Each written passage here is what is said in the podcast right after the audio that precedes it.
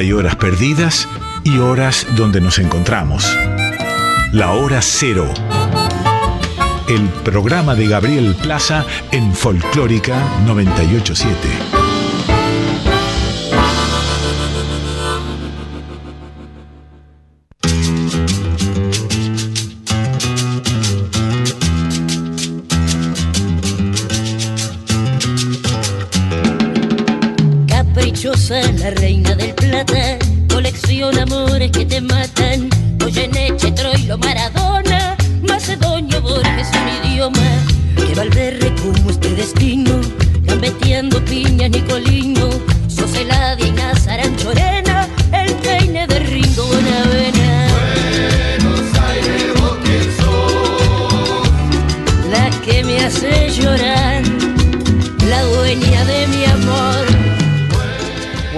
Noches a todos, ¿cómo están? Esto es Hora Cero por Folclórica Nacional.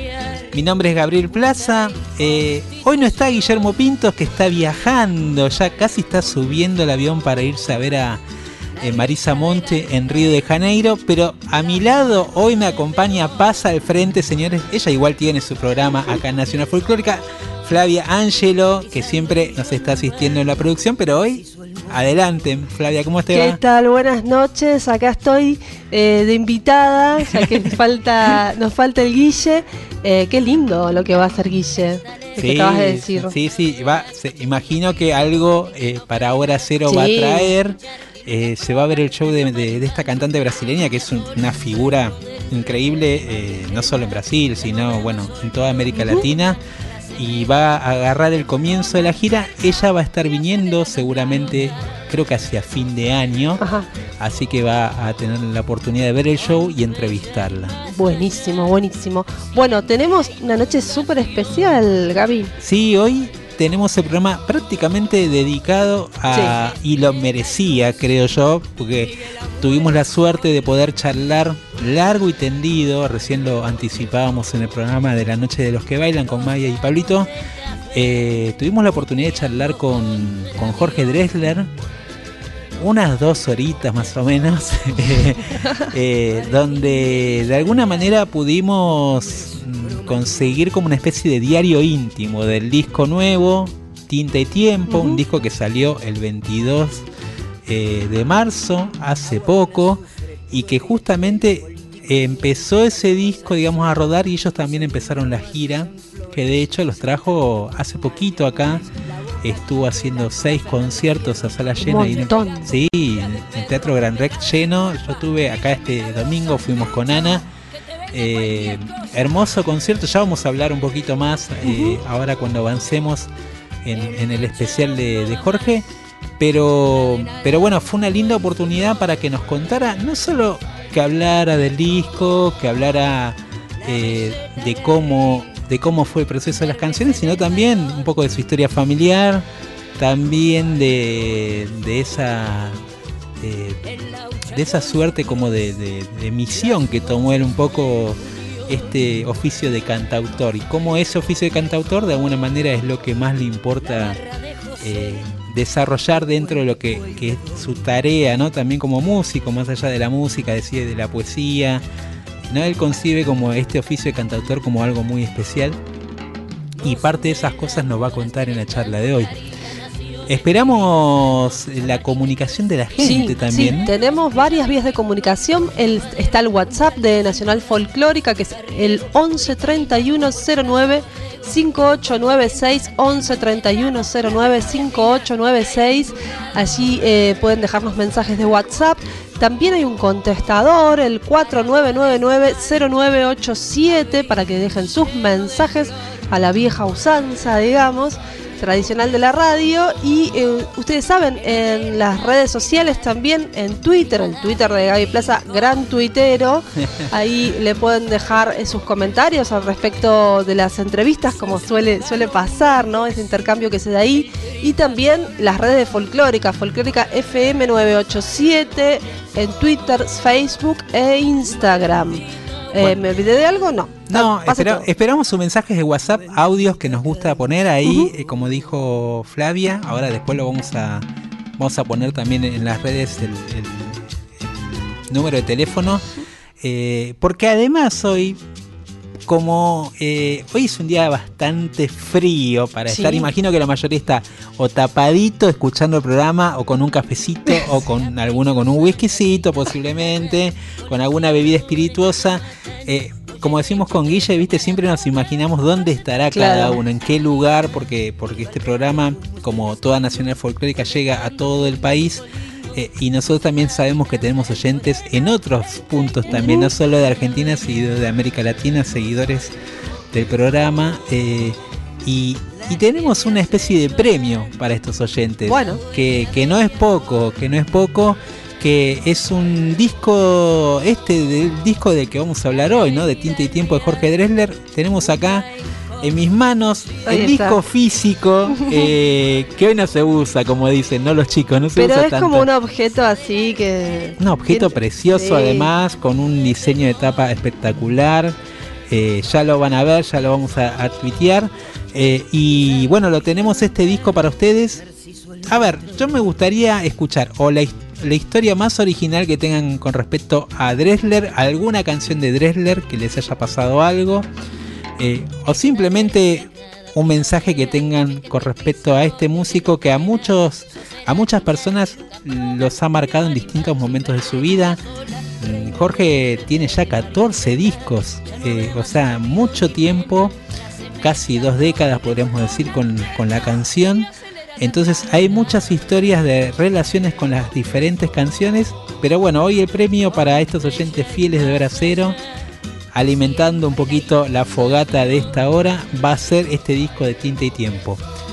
¿Eh? Así que esperamos sus historias al WhatsApp. ¿Querés repetirlo una Sí, vez vos? que cómo te- no, WhatsApp de Nacional Folclórica 11 3109 5896 11 3109 5896 Ahí nos escriben entonces para este, estar dentro de los sorteados de los beneficiados de este disco físico de Jorge Dressler.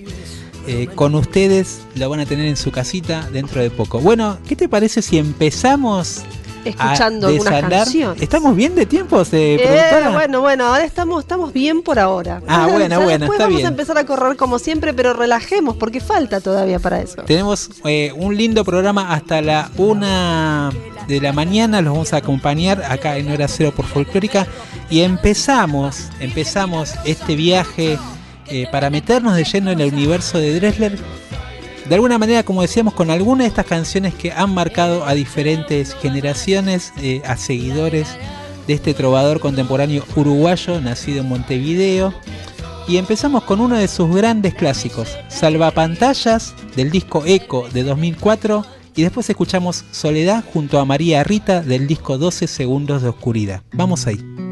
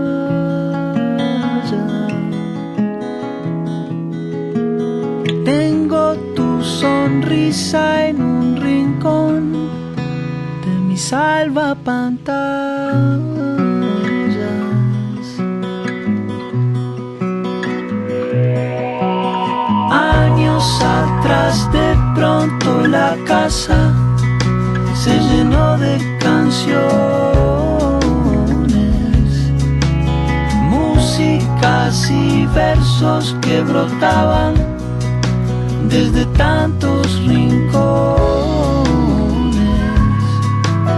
Vamos al mar, vamos a dar guerra con cuatro guitarras. Vamos pedaleando contra el tiempo, soltando amarras.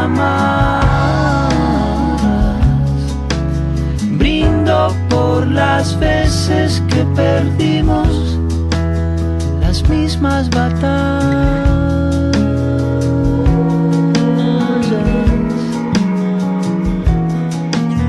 Tengo tu sonrisa en un rincón de mi salvapantallas.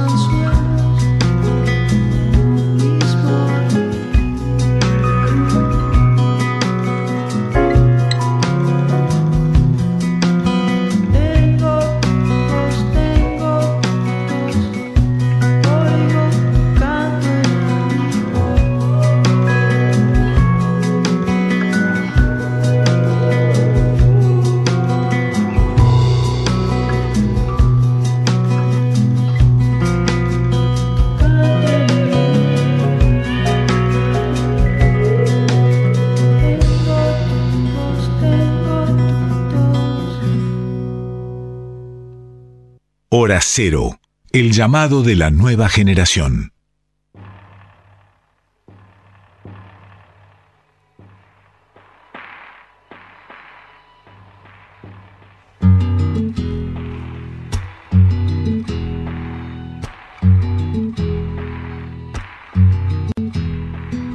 Soledad, aquí están mis credenciales.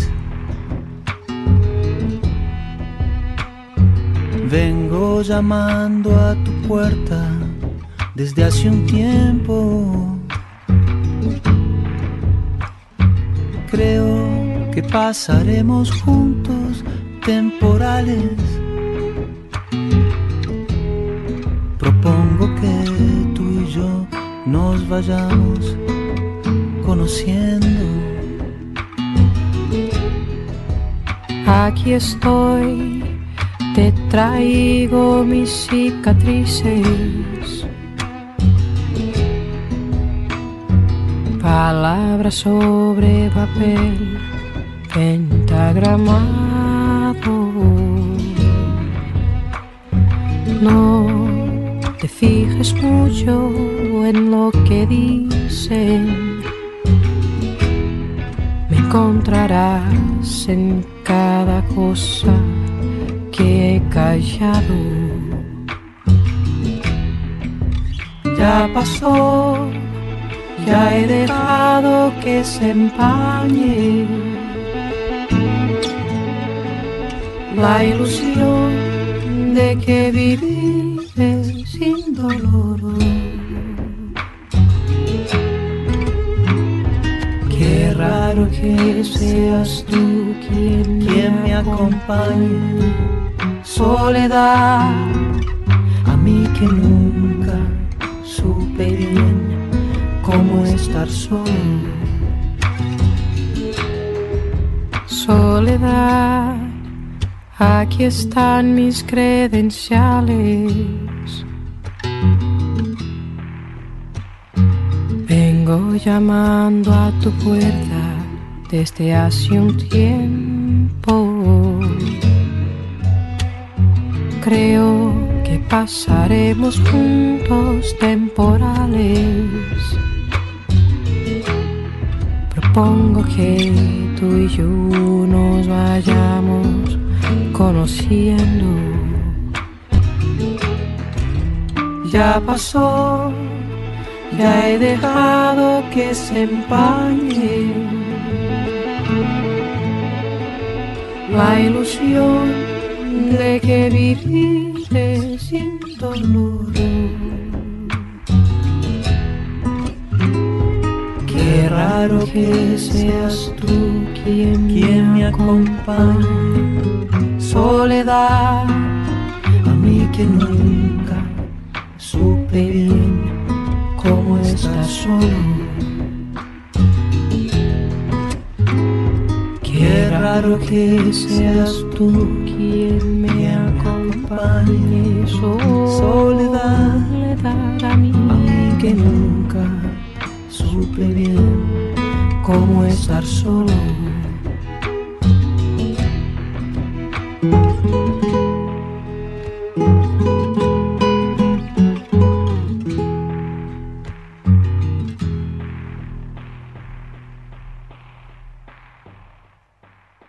Folclórica 987, Hora Cero.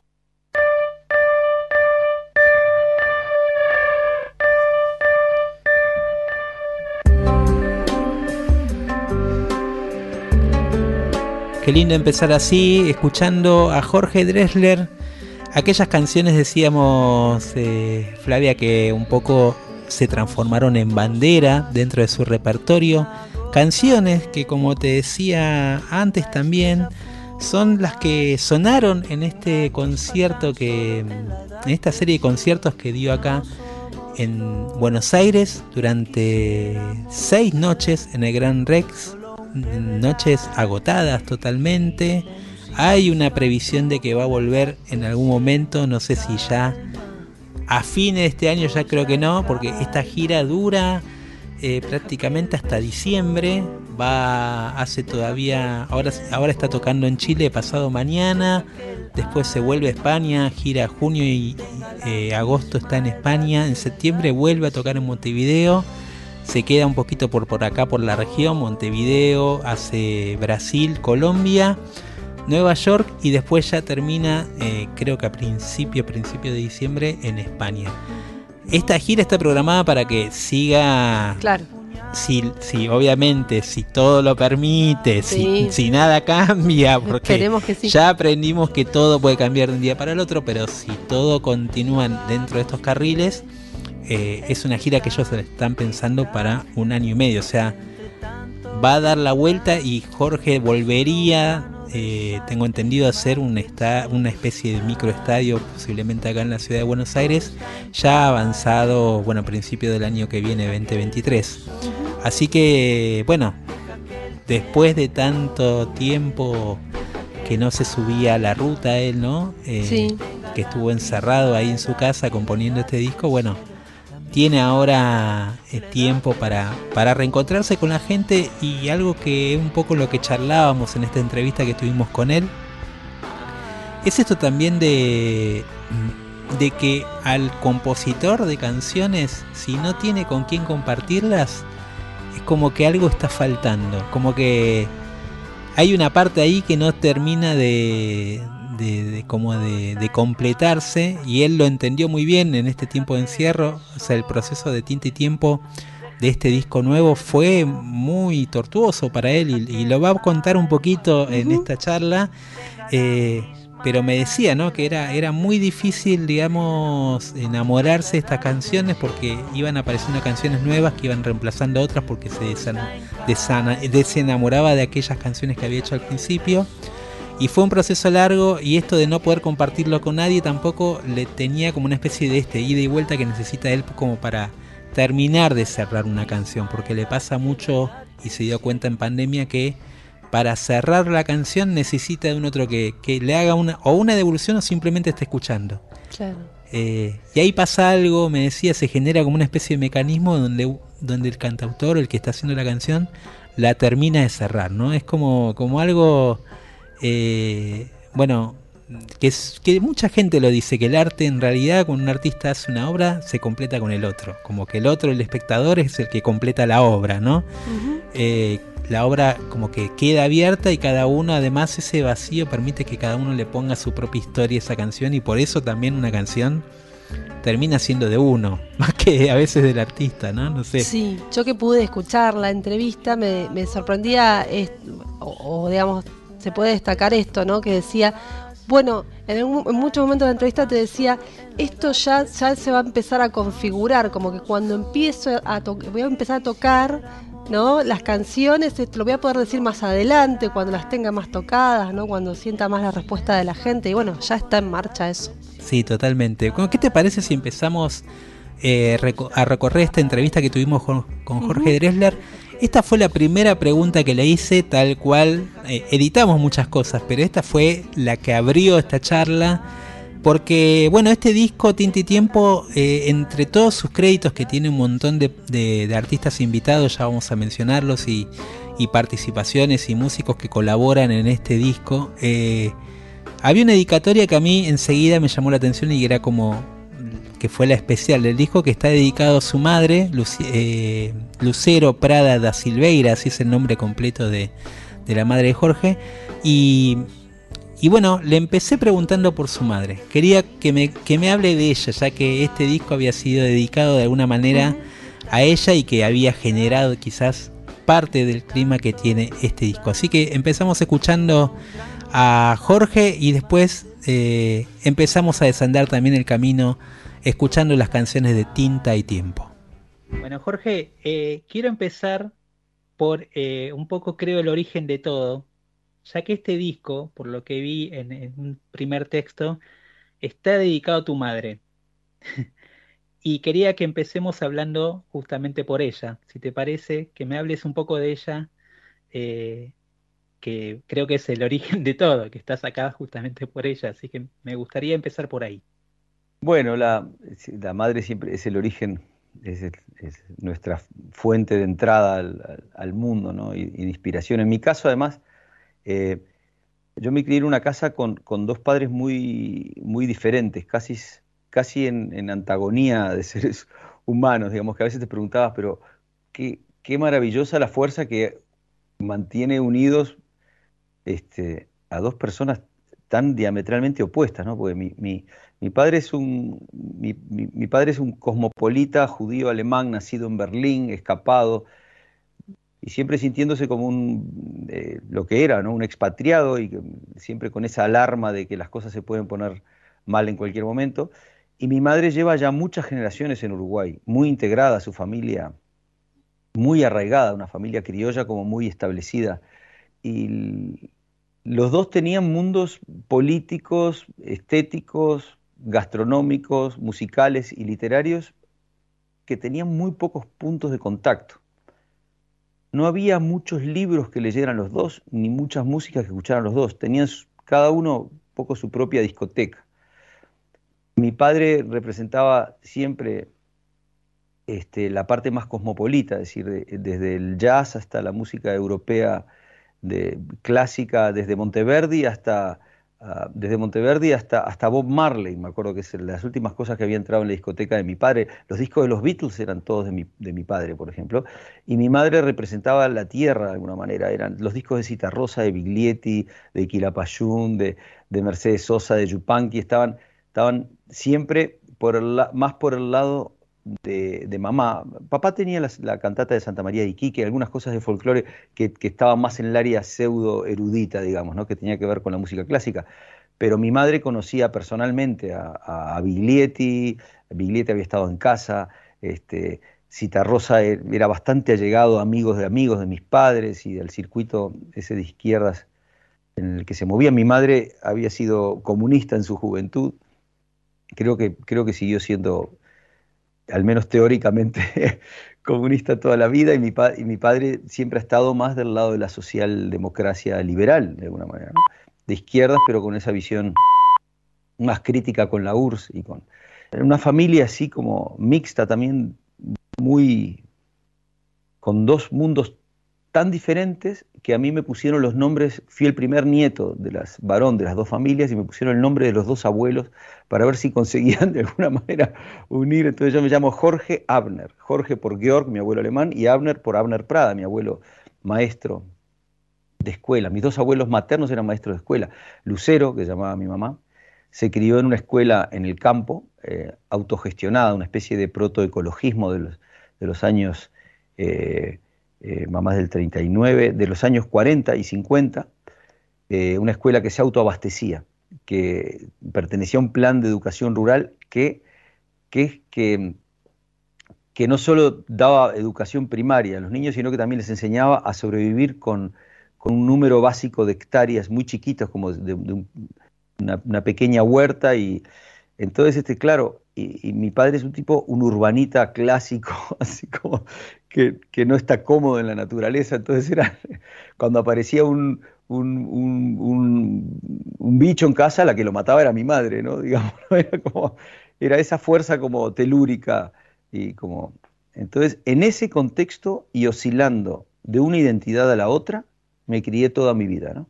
Desde escuela pública, laica, uruguaya, este, de golpe a partir de los 12, 13 años como la conciencia de mi padre de que, que éramos, no éramos suficientemente judíos los hijos, sino educación judía medio rápido como para darnos un, barniz de eso. Luego nos vamos a vivir Israel. Entonces como que toda mi identidad se vuelve hacia la mitad de mi padre. Volvemos de Israel y, yo entro a la universidad y vuelvo de vuelta a la identidad uruguaya completa y cuando entro en la música nacional entré con ese híbrido de cosas, ¿no? esa mezcla de música cosmopolita y de música muy y de autóctona. Y en ese diálogo he estado toda la vida. Pero hoy me preguntaste por una de las mitades y, y mi madre, este, hay una canción que cierra el disco.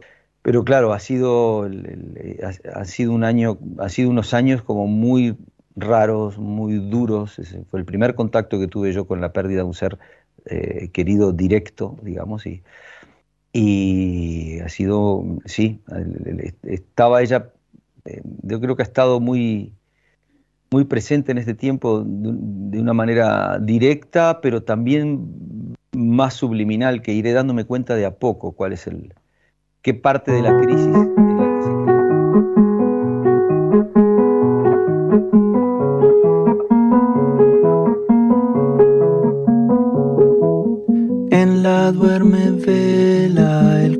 espera sin saber muy bien a qué.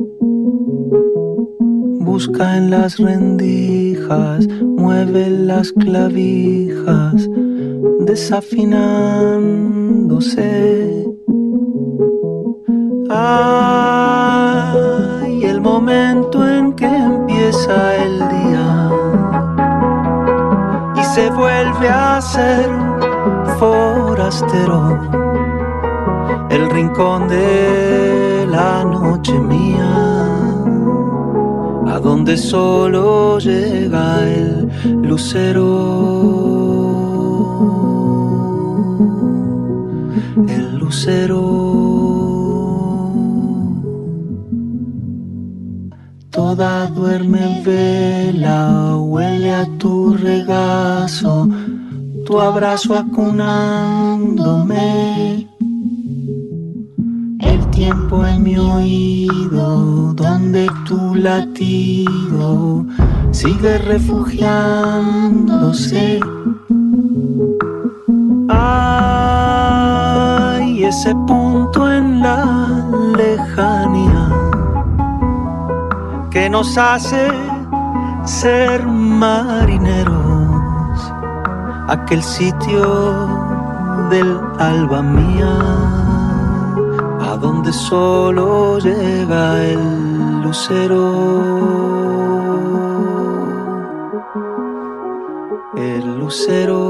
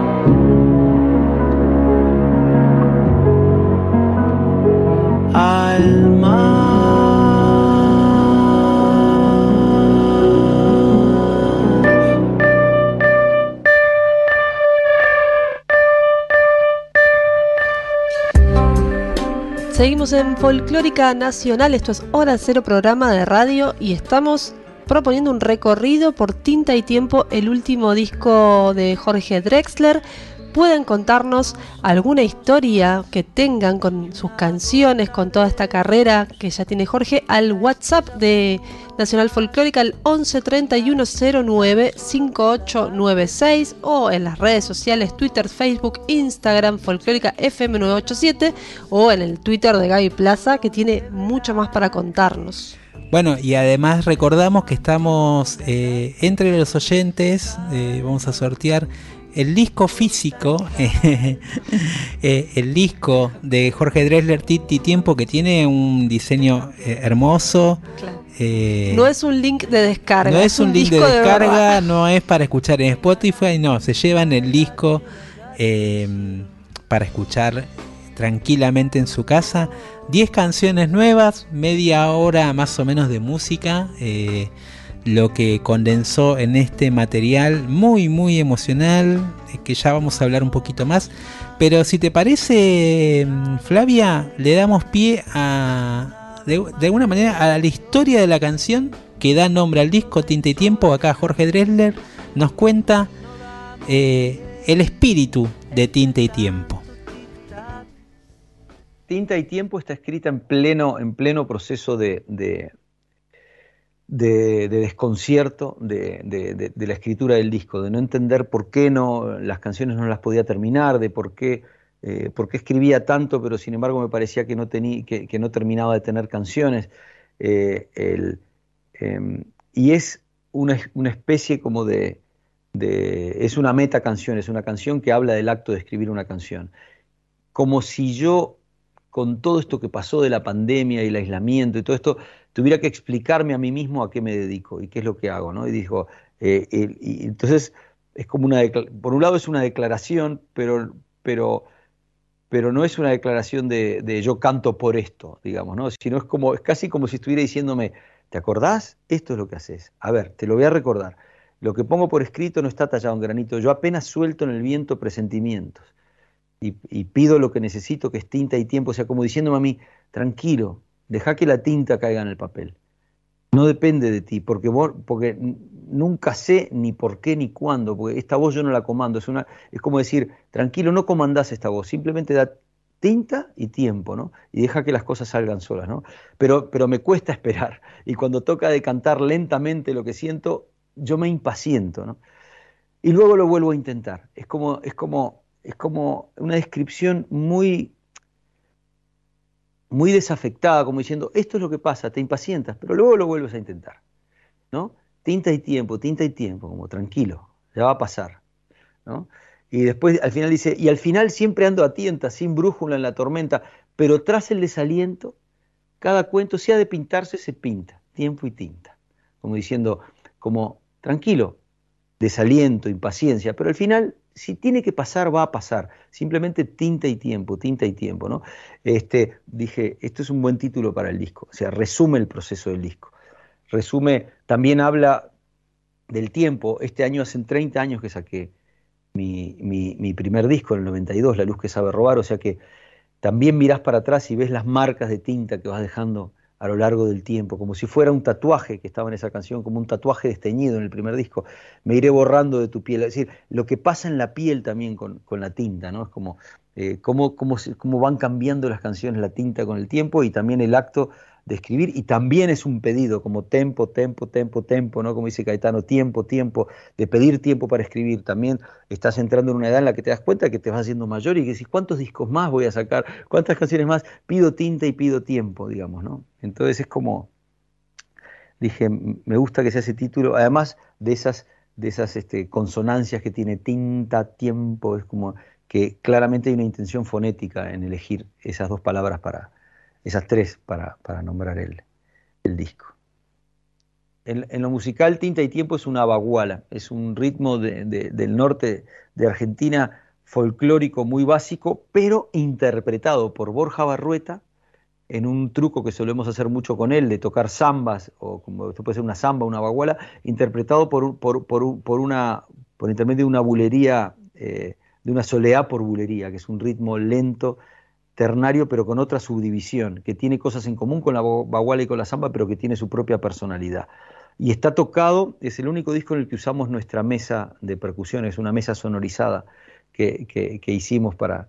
y está tocado arriba de esa mesa, parece un gigantesco cajón, pero es una mesa. Tiene, tiene, la guitarra está muteada con, un, con una goma metida dentro de las cuerdas, el piano está asordinado y un poco desafinado, el piano de casa, y, todo el tiempo decíamos, tenemos que cambiar, grabar de vuelta el piano, pero al final la conjunción de guitarra con el piano medio casero genera un clima que a mí, que no se diferencia que instrumentos y que a mí me tiene muy orgulloso.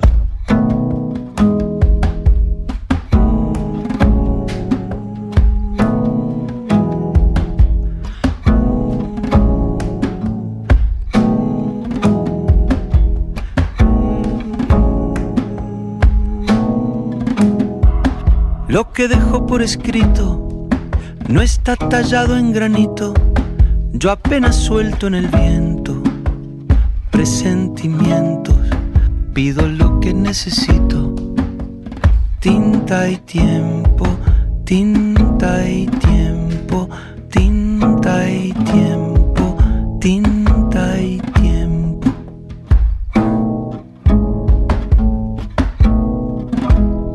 pero me cuesta esperar y cuando toca decantar lentamente lo que siento, yo me impaciento, luego lo vuelvo a intentar.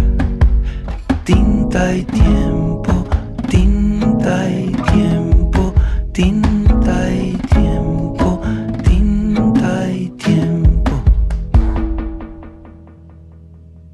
Nunca sé ni por qué, ni cuándo. Esa voz yo no la comando.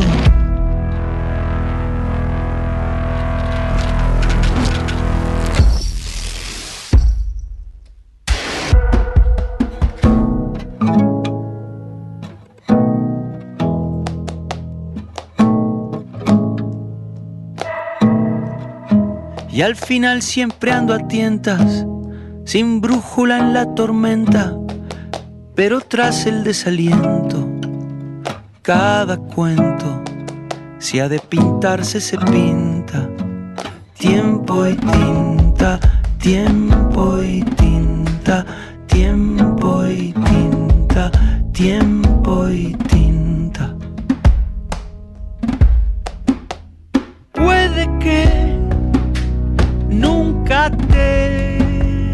Calibre.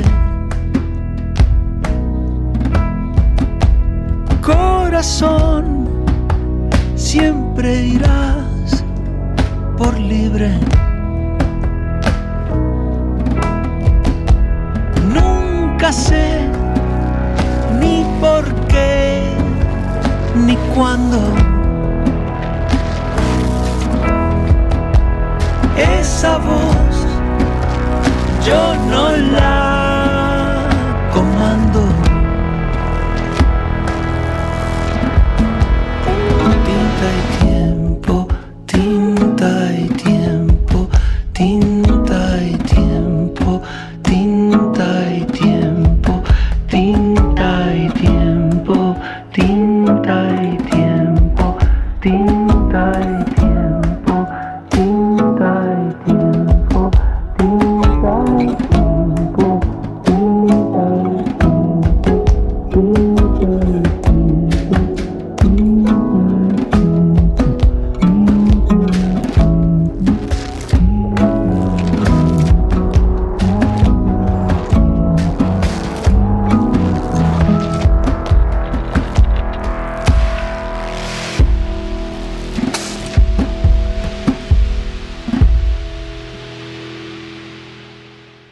Estás escuchando Hora Cero.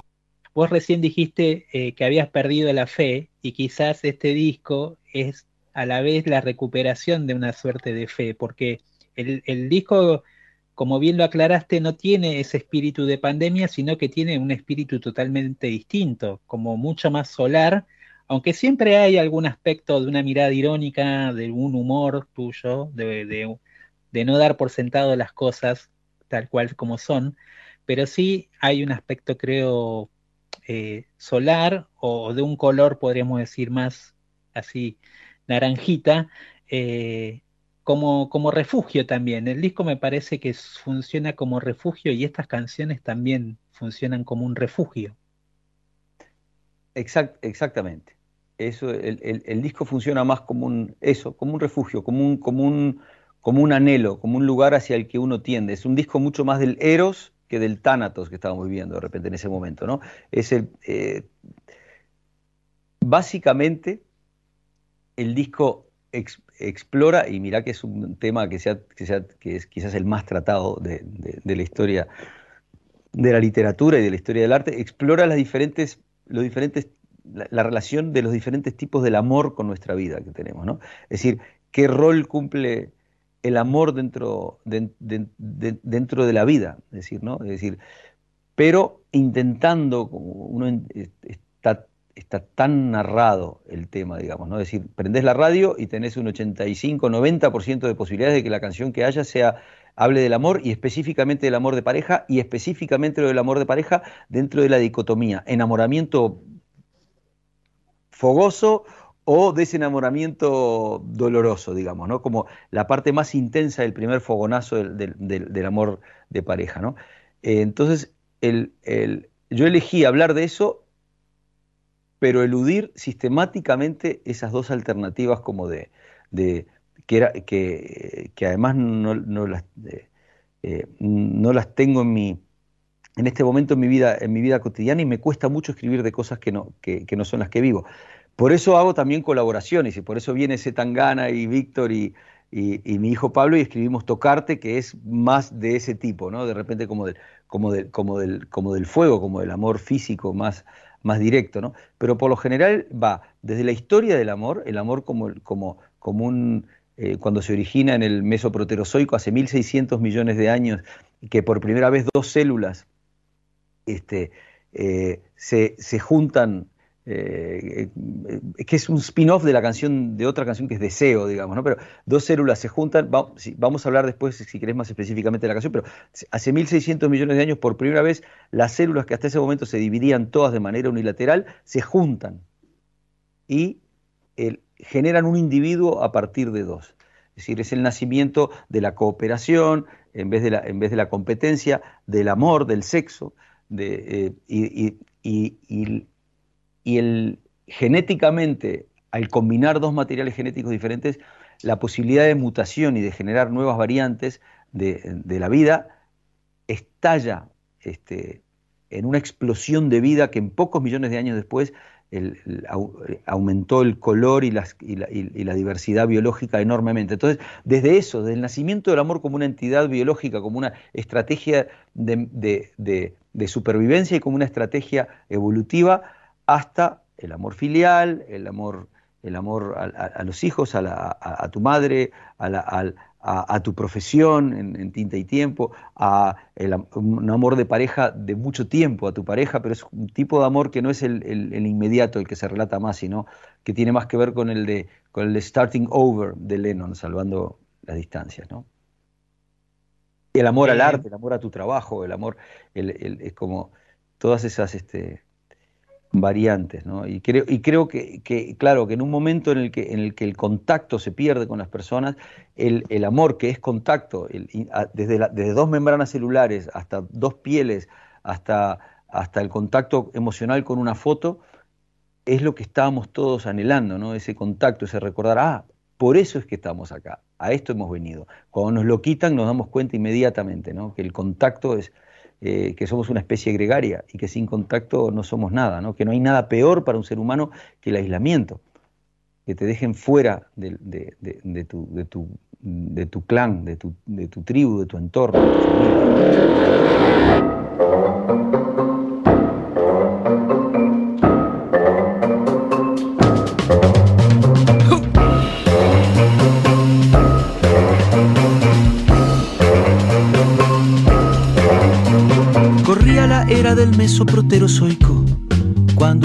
Aquella célula visionaria, en un acto inaudito tirando a heroico, tuvo una idea revolucionaria.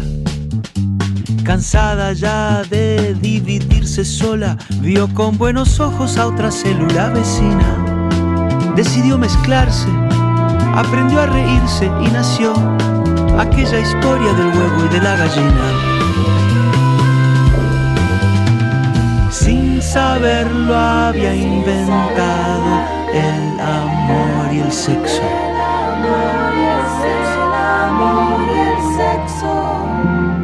Y el amor es el plan, el amor es el plan, el amor es el plan maestro.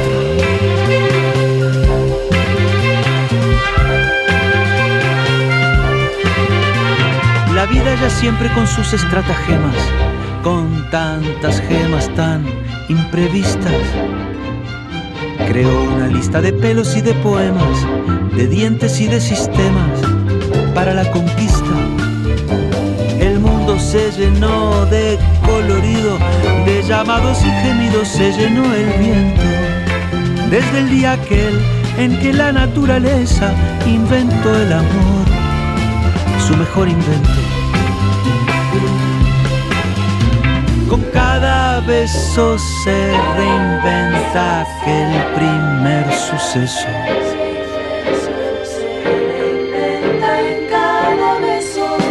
Y el amor es el plan, el amor es el plan, el amor es el plan maestro.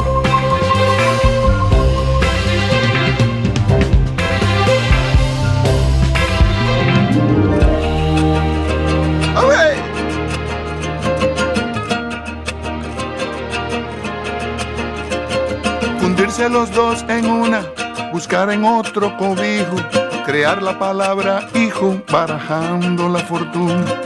Aullar de amor a la luna, con un trino una canción, descubrirse el corazón, soltar el viento semilla y de una pasión sencilla. Ver nacer vida y misión.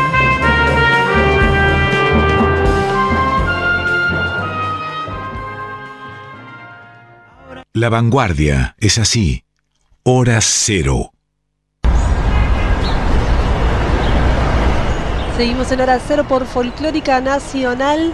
Tenemos un breve mensajito de WhatsApp de Susi de Reconquista. Dice, qué belleza este tema, lo dice por tinta y tiempo. Y también es bello tinto y tiempo, dice, sobre todo con este tiempo, agrego yo, que para tomar una bebida caliente como el vino tinto, ¿no? Un Es especial. tintillo, un Sí. tintillo, sí, sí, es verdad. Es una linda combinación, tinto y tiempo, porque además el tinto se toma con tiempo, adherimos. Y también es muy lindo este, esta canción Tinta y Tiempo. Venimos repasando varias de las canciones de este disco. De hecho, ahora de cortina, ahí eh, el querido Víctor Pugliese en la operación técnica nos está acompañando con una de las canciones del disco, Cinturón Blanco. Todas las canciones tienen su historia. Esta, por ejemplo, eh, tiene una referencia. Es, es una canción que Dresler terminó de componer en un viaje eh, extrañísimo que hizo, porque en medio de la pandemia, como no le estaban saliendo canciones, decidió eh, aislarse un poco de, su familia e irse a componer a, irse a, componer mm, este, a a- creo que es a Mallorca. Eh, en, una, en un lugar que encima lo agarró un temporal, entonces entre que no había, que los locales estaban cerrados por la pandemia, eh, lo agarró la lluvia y entonces estuvo encerrado en esa casa en un lugar donde no, no, no conocía mucha gente. eh, y, y bueno, y, y, eh, al final, eh, después de esa semana que estuvo ahí, se trajo de vuelta esta canción Cinturón Blanco, una de las historias, de las tantas historias que, que vivió Jorge a lo largo de este proceso, como decíamos, eh, que fue difícil y que él lo hizo acordar mucho, y creo que lo mencionaba al principio, a lo que fue la edición de su primer disco, eh, que, que, también en un momento pensó que ese disco él nunca lo iba a sacar, digamos, ¿no? Que, que si ese disco no lo terminaba y si no terminaba esas canciones, ese disco no iba a salir nunca y posiblemente hoy no hubiéramos tenido a Jorge Dreller como cantautor, porque él en ese momento además se debatía entre su trabajo como médico, ¿no? que era muy fuerte y, y, vivía de eso y estaba dedicado a eso, y por el otro lado estudiaba música, componía, eh, pero bueno, esa salida de ese primer disco de alguna manera le dio el impulso para volcarse definitivamente a este oficio de hacer canciones y cantarlas, y un poco esa sensación le volvió casi 30 años después cuando estaba haciendo este disco, porque las canciones, como te decía, no le salían eh, y entró como una especie de crisis existencial, digamos, alguien que vive de hacer canciones y que su vida gira un poco alrededor de, eso y no poder terminar una canción, digamos, eh, fue como un momento de crisis. Muy bien contada en, la canción esta que escuchábamos, Tinta y Tiempo, habla bien de ese proceso de cómo, de cómo vivía todo eso, ¿no? Eh, recordamos a los que están del otro lado también que tenemos el disco físico de Jorge Dressler acá. Decíamos que es un disco, mm, Flavia, que tiene muchos colaboradores. Eh, antes escuchábamos el plan maestro, sí. donde participa Rubén Blades, uh -huh. eh, con unas décimas que escribió su prima venezolana, una prima que él tiene, que vive en Mérida y que de alguna manera le va cada tanto le va tirando ideas y material para hacer canciones. Eh, en uno de esos WhatsApps, que de hecho el otro día se pasó en el, en el, en el show, digamos, de, de, de, que hizo en el Gran Rex, uh -huh. eh, él al principio del show puso los WhatsApps de cómo ella le iba contando la evolución de las células y cómo dos células se juntan y producen lo que se llama el amor, uh -huh. esta combinación de que da fruto a la vida. Eh, y ella le va mandando material y bueno, pasaron muchas esas, esas, esas eh, esos audios ahí para que el, público escuchara cómo se fue generando esa canción. Eh, en este disco también está, participa ese Tangana, que ya vamos a hablar de él, en Tocarte, participa una rapera este, israelí muy bueno, Noga Eres participa también Martín Buscaglia. Bueno, de todos ellos un poco vamos a hablar. También participa su hijo eh, Pablo, productor eh, de la canción Tocarte y también de la que escuchamos al principio Duerme Vela. Eh, también él, ahora de hecho Pablo está de gira con Zetangana, un poco a partir de esa colaboración que surgió en la casa de, Jorge Dressler. Y bueno, el, el, disco de alguna manera eh, se terminó de armar, decía Dressler, podríamos decir en el último mes y medio. Hasta ese último mes y medio, antes de diciembre de este año que pasó, el disco todavía estaba en veremos. y ahora está girando. Ahora está girando, está sonando eh, un disco que al final logró, logra como un sonido muy conceptual con el, los arreglos de cuerda con la participación de varios productores eh, asociados y con el sonido nuevo de esta banda donde ahora se sumaron tres mujeres, dos en coros y una pianista eh, y que le dan tranquilamente eh, otra energía, a, no solo a la banda, sino que le, le, aportaron otra energía a estas canciones nuevas. Bueno, ¿te, bueno, ¿te parece si seguimos vamos escuchando? Vamos a consultar a nuestro comandante, comandante Víctor ¿Podemos, eh, entra a lo que sigue? Dale. Muchísimas gracias, Víctor. Entonces vamos a seguir escuchando historias de canciones de Tinta y Tiempo. Bien. Bueno, seguimos escuchando entonces eh, Tinta y Tiempo en primera persona por Jorge Dressler.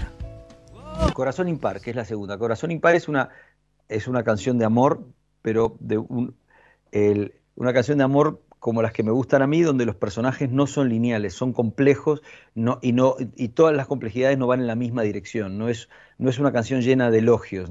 Este, es, parecida a otra canción que yo tenía que llamaba Inoportuna, de otro disco, eh, que, donde no solo elogiabas a la persona amada, sino que marcabas algunas características que podían ser negativas que funcionaban como positivas en ese contexto. No es casualidad que esté dedicada a la misma persona, que está dedicada a Leonora, mi mujer. Entonces, eh, Corazón Impar el, habla, habla de, una, de una relación entre dos personas que, que exenta de, idealismo, digamos, ¿no? Está, que está basada en la realidad de, lo que yo entiendo como las relaciones de pareja, en las, en las cuales eh, ninguno de los dos eh, es la media naranja del otro, sino que cada, como dice, cada naranja tendrá ella sola sus dos mitades, ¿no? Y yo te propongo apenas que juntemos soledades, digamos, el hecho que al final entendés que, cuando, que, una, que, una, que una relación no es la, eh, la, no, no, es hay la realización de una persona a través de una relación, sino que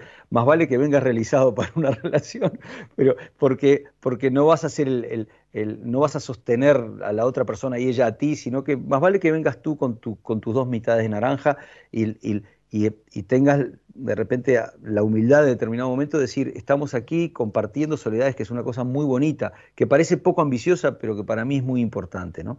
Y luego también es una canción pandémica en el sentido de que eh, toda la canción está encerrada en un pulso de corazón, pum, pum, pum, tu corazón impar, y cuando llega el estribillo, esa es la sensación de la pandemia para mí, cuando abrías la ventana y mirabas los tejados. Y, y, me parece que lo que yo estaba expresando era las ganas de salir disparado por los tejados de Chueca, que era donde estábamos viviendo en ese momento, que era lo que mirábamos por nuestro balcón y por nuestra terraza, ¿no? que era irnos, huir desde ahí por los tejados, ¿no? salir para afuera. ¿no? Y, había, y hay como un cambio así musical. ¿no? Es una canción que quiero mucho, es una de mis favoritas del disco Corazón Impar.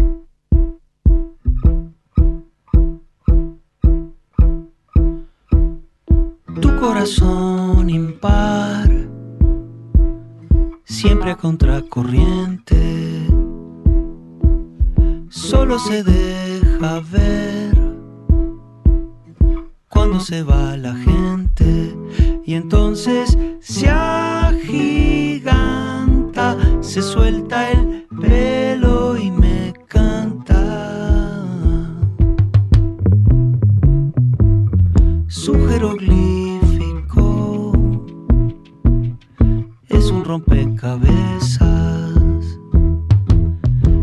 siempre por descifrar,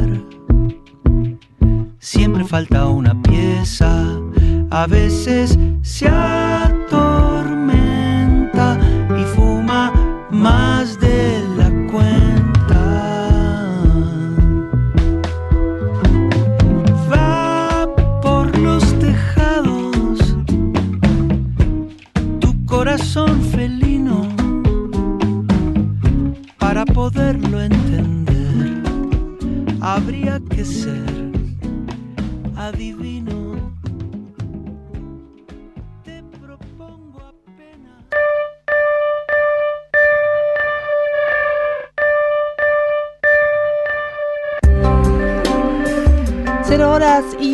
minutos cruzamos la medianoche y ya estamos en la segunda mitad de este hora cero, 17 de mayo de 2022 y estoy acá colada en el aire. pero no soy eh, la única persona que no es no, frecuenta esta mesa porque tenemos eh, casi nos robamos un periodista Nos robamos un periodista que venía para otro lado, pero le pedimos ya que vino a saludar eh, acá está Humphrey Incillo. ¿Cómo le va, Humphrey? Hola, Gaby. Qué gusto saludarte a vos, a todas, todos en todo el país. a través de esta radio maravillosa. Contento, contento porque fue como una especie de vi luz y entraste. subí a entrar. Y encima justo con Dressler, que creo que nos une bastante en muchas cosas. No solo porque acá decimos que somos uruguayos friendly y vos debes ser uno de los más acérrimos difusores de la música, eh, de la cultura rioplatense, la música uruguaya. Eh, y, bueno, no, no sé la, tuviste la oportunidad de escuchar el disco, de hacerle nota a Dressler, de, ir a, su show. ¿Cómo, ves este, esta etapa de él, de este disco también, Tinta y Tiempo? A mí me da la sensación de que realmente es como una figura que por un lado eh, es cercana y por otro lado cuando te alejas un poco de la foto tomás dimensión de que es una figura global, al menos en todo el mundo de, de habla hispana y también en, todo el continente, digamos, ¿no?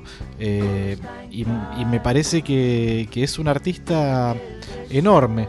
realmente. No, no, y, y- y por esta cosa de la, senta- de la cercanía, Cercanía, y de sí. haberlo visto crecer, digamos, tanto en, en escena y en convocatoria y demás, eh, uno a veces parece perder esa, esa distancia, ¿no? Sí, nosotros por generación tuvimos la suerte de ver, eh, y le voy a pasar acá a mi compañera Flavia, así, que estamos haciendo de paso un vivo eh, por Instagram.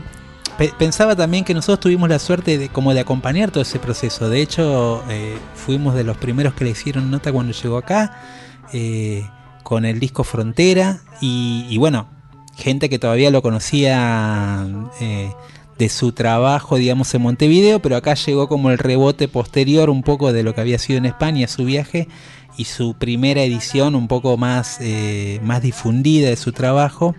Y me acuerdo que, bueno, esos primeros espacios que hacía Club del Vino, después Trastienda, ¿no? Claro, el primer show que dio Jorge en Buenos Aires fue en el Hard Rock Café. Ah, sí. Eh, un showcase, un show privado que estuvieron como invitados eh, Pedro Aznar, eh, Diego Torres, eh, Matías Conte, las sabrosas zarigüeyas y. Juan Carlos Baglietto. Claro, era como para, para hacerlo circular, para hacerlo conocer, ¿no? Sí, exacto, una especie de, de- de agasajo, de bienvenida, un show entre amigos y, y para periodistas y realmente fue a partir de ahí impresionante verlo crecer. Ah, eh, Influyó también que Jaime Ross había sacado hacía relativamente poco eh, un disco o para esa misma época. eh, incluso quizás apenas posterior, pero bueno, por esos años había sacado el disco Contraseña, donde hacía Sí, versiones este, de, de, de De artistas diferentes que autores, él- sí. Exacto, que él, que él admiraba, que él recomendaba. Y bueno, eh, Jorge, había una versión de tema de Jorge, No pienses de más, y de algún modo también creo que eso impulsó para ese romance inicial. Y después pasaron un montón de cosas, desde este, una canción en una publicidad, en una publicidad de sopas que le dio como el primer rebote eh, masivo, mediático. Es verdad, sabés que con esa canción yo creo que se está reconciliando ahora, no sé si lo hablaste, eh, yo el otro día que tuve una charlita ahí me olvidé mencionárselo, pero la cantó en la última función, eh, estamos hablando de, de, de Me Haces Bien, y es un tema que él estuvo un poco por este, esta difusión que tuvo de, de- de la propaganda, digamos, de la sopa. Absolutamente, ¿no? se fue como desproporcionado, pero eh, en un momento tuvo una, re- una revuelta esa canción porque se enteró que, de hecho, Mercedes la grabó, está registrada en un disco en vivo, le gustaba mucho ese tema y ahí tuvo de vuelta como una, de a poco una aproximación de vuelta a esa canción. Sí, y el lugar que ocupa la canción en, en la lista de temas de, de este espectáculo es un lugar muy protagónico, ¿no? Digamos, Totalmente. ¿no? Y es muy interesante también lo que pasa en el escenario. Bueno, en realidad es muy interesante todo lo que pasa en el escenario a lo largo de todo el show, ¿no? Es un show arriesgado. Totalmente, Eh, sí, sí, sí, sí, con esa apuesta así, esa caja blanca minimalista, el, el- cambio de la banda también que lo mencionábamos antes con Flavia, esto de, de el ingreso de dos cantantes eh, más la tecladista le aportan otra energía, sin duda, y también la cuestión más performática que él está abordando, eh, saliendo detrás de la guitarra, animándose a hacer esos pasos eh, coreográficos que, está muy influenciado también creo yo y creo que en algún momento lo dijo por David Bear y, y- y aquel eh, histórico concierto de, de Talking Head también. Creo que hay una influencia de eso en, una búsqueda como decís vos más arriesgada de, de la apuesta de las canciones. Y a la vez eh, creo Humphrey esto te quería preguntar es algo que me pasó a mí escuchando las canciones que el disco es eh, no sé si decirle el menos intelectual de sus discos, pero si bien es un disco muy conceptual, es creo yo el más emocional, digamos, de, de todos los que él está pasando en la última época. Cada disco venía con un concepto bien trabajado, pero este creo que lo pasó por arriba la emoción, ¿no? Yo creo que sí, y aparte me, me- me quedé con un par de cosas pensando del show. Do- dos detalles. Un detalle es de que prácticamente no hay ningún cable sobre el escenario. Se incorpora un detalle que no es solo la cuestión, digamos, tecnológica, sino escénica y la libertad que le da a todas y todos los músicos que están sobre el escenario. Y otra cosa que, que es interesante, que es también un detalle, pero tiene que ver con esta concepción performática, es que el asistente de escenario tiene un rol eh, muy, muy protagónico, Sí, sí. digo, incorporado al staff en el modo de ir transitando eh, la escena. Eh, dos detalles que tienen que ver con lo performático. Y con respecto al, al disco, sí, es un disco donde hay mucha emoción. Creo que en parte el factor emocional y le da un plus absoluto es el tema que lo cierra, que es e- esa canción donde canta junto a, a- sus hijos, una canción dedicada a su mamá que había fallecido hace unos años. eh, y eso le da un plus aún más emocional.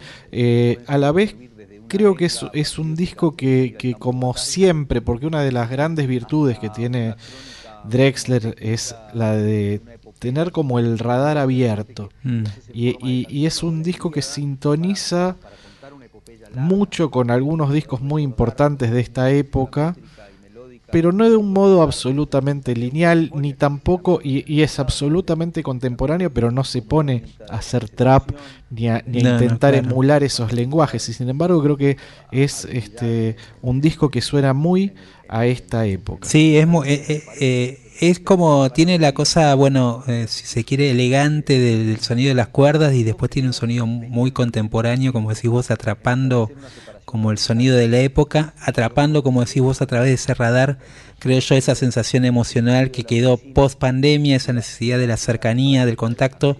Y Jorge cantando tiene esa capacidad, no solo con sus canciones, eh, él parece que te está cantando al lado, digamos, ¿no? Eh, eh, Él trabaja sobre eso, me parece, es parte de su estética y esa cercanía al micrófono es como si te estuviera hablando también a alguien muy cercano y creo que eso eh, tiene un impacto muy fuerte en el que lo está escuchando. Yo le decía un poco en la charla que tuvimos y que lo comentó acá, que este disco también es como una especie de refugio, creo, también un poco esas canciones suenan un poco a, a ese refugio.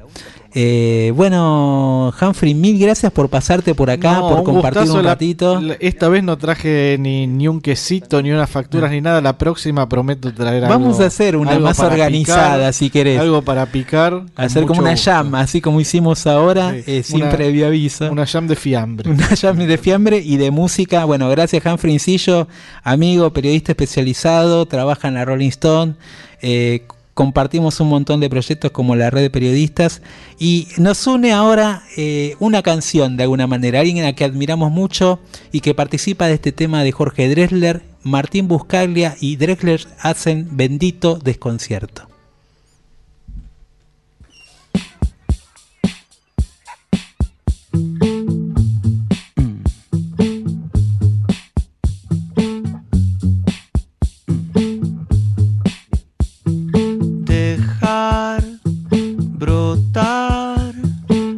Flor en el cemento, saber llevar un corazón hambriento, probar, errar, poder decir lo siento, tener en fin el receptor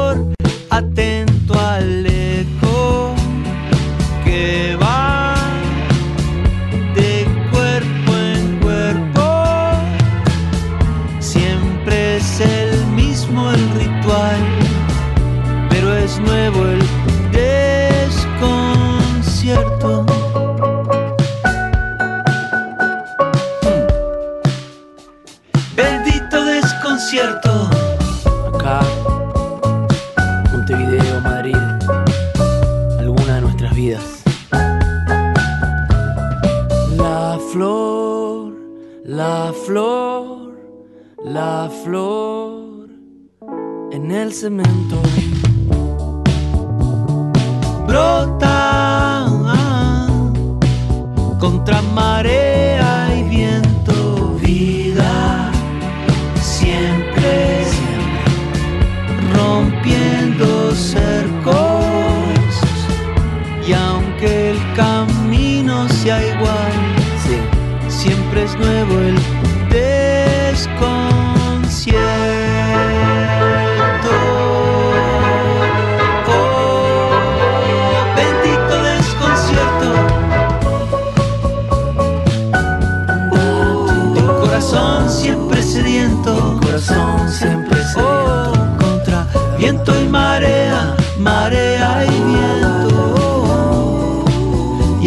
corazón siempre sediento contra viento y marea, marea y viento. Y el corazón siempre sediento.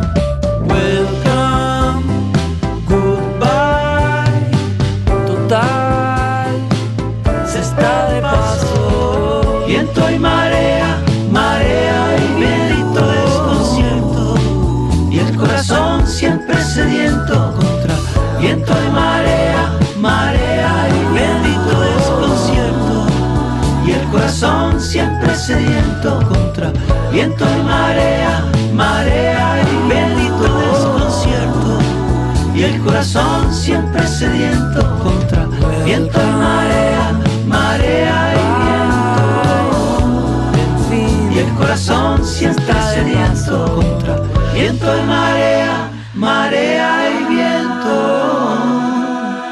Y el corazón siempre sediento. Jorge, vos te preguntaste qué función cumplen las canciones eh, y qué función cumplieron para vos, digamos, las canciones que a vos te seguramente cumplieron alguna fun- función en tu vida. No digo las que vos hiciste, sino las de otros posiblemente, ¿no? Pero ¿qué, función pensás que cumplen la- las canciones hoy para vos? Las canciones cumplen muchas funciones, ¿no? Es decir, te pueden se- servir desde una arenga patriótica antes de salir al campo de batalla, es decir, hasta una crónica mnemotécnica de, de una epopeya como la de Gilgamesh, de repente que, que la haces en forma de canción, o la Ilíada, para, para, para contar una epopeya larga, de repente, y poder recordar, porque tiene una estructura métrica y melódica, poder recordar el Pentateuco de memoria, que antes era memorizado, ¿no? El, Antiguo Testamento, como herramienta de, seducción, de repente, ¿no? En el- es decir, como para demostrar habilidad en el, en- en- la búsqueda de pareja, de repente, para dormir a un niño, para dormir a tus hijos. Eh, yo creo, me empeñé durante mucho tiempo en establecer una separación radical entre, entre las dos cosas que había hecho en la vida, de vuelta, en los dos polos también, que era el, el estudio de la medicina y la, y, la, y la práctica de la canción, no de la música y no de la poesía. Eso es una cosa que a mí me gusta diferenciar. Yo soy un cancionista. Yo no soy, yo tengo amigos poetas, no soy un poeta. Escribo poesía a veces, no es lo que se me da mejor. Escribo música instrumental a veces, tengo amigos músicos que de verdad se dedican a, tocar un instrumento y, y que escriben, eh, que conocen mucho la música instrumental. Tengo una buena formación en música, pero no soy estrictamente un músico, soy un cancionista, que es un género maravilloso de interacción entre las dos. Entonces, yo intenté mucho tiempo separar el cancionista de, de- la única formación realmente sistemática que tengo en mi vida, que, que fue en, en- en medicina. Y al final me di cuenta que ese énfasis que fue tan necesario para mí como para separar los dos mundos, como para decir, estoy aquí, soy un músico, o sea, como para hacerme entender a mí mismo que había dejado eso atrás, en realidad era, era ficticio. Yo sigo con eso adentro. Y las canciones, entonces, me he negado muchos años, lo he negado cada vez que me lo preguntabas, probablemente te lo haya negado vos cuando me lo preguntaste, pero sí que sigo buscando curar a través de las canciones, que es una cosa que me parecía súper cursi y súper previsible en lo que te dice, ah, sos médico, las canciones también curan, y vos otra vez con la pregunta de si la medicina y si las canciones curan. Pues cuando he estado mal, eh, eh, lo, lo empecé a ver en serio en 12 segundos de oscuridad. ¿No? Cuando el disco, cuando realmente estuve mal, el periodo más oscuro así que pasé en mi vida, junto con este último, con el de la pandemia, creo, eh, eh, empecé, eh, me di cuenta de que, de que escribir era, era un acto, eh, eh, como dice Caetano, nunca o ato de compor una canción fue para mí tan eh, estrictamente necesario, ¿no? tan, tan necesario. ¿no? Eh, porque a veces uno escribe sin que sea imprescindible para uno. Y está bien, y salen canciones bonitas también. Pero hay veces que uno escribe como un acto realmente terapéutico. Escribís y te sentís mejor después de escribir que antes. Es muy sencillo. Es como hacer ejercicio físico o hacer yoga o ir al- psicólogo de repente. Eso, es, uno de los roles para mí personalmente más importantes de la composición. En los momentos de crisis, una, una canción es un, es un acto de sublimación. A través, eh, est- está- estás mal y utilizás esa sensación de repente para escribir, para generar un mínimo de belleza, para sublimar esa, es- eso, eso malo en algo bueno. Y ese acto nomás de, de- de alquímico, de transformación de una materia, de la tristeza en- en belleza, es terapéutico en sí mismo, te hace sentir mejor, salís de ahí sintiéndote, aunque sea sintiéndote valiente, diciendo, pude salir de esa tristeza y hacer algo, ¿viste? Y, escribir. por eso, Gabriel, por eso, a pesar de que el disco está escrito en época de pandemia, y sale, sale, en, eh, sale en época de guerra para mí aquí en Europa, y, y digo, uy, a lo mejor no tiene, no, es decir, escribí un disco en pandemia y ahora cambió la situación, el disco va a quedar, va a ser de golpe, eh, voy a tener que volver a escribir canciones nuevas, pero después pensé, no, porque el disco está escrito como un refugio y habla básicamente del amor y del contacto entre personas, que es lo primero que se corta en una circunstancia bélica en el cual decís, yo soy yo, el otro es el otro, tan el otro que hasta lo puedo matar, digamos, ¿no? Eso, ¿no? Estoy contento de tener esas canciones refugio en este momento en particular, algo de que agarrarte, un lugar donde, una, algo donde parapetarte, digamos, ¿no? Una trinchera en el sentido no bélico, un, refugio, como decías vos, ¿no? En Folclórica 987, Hora Cero.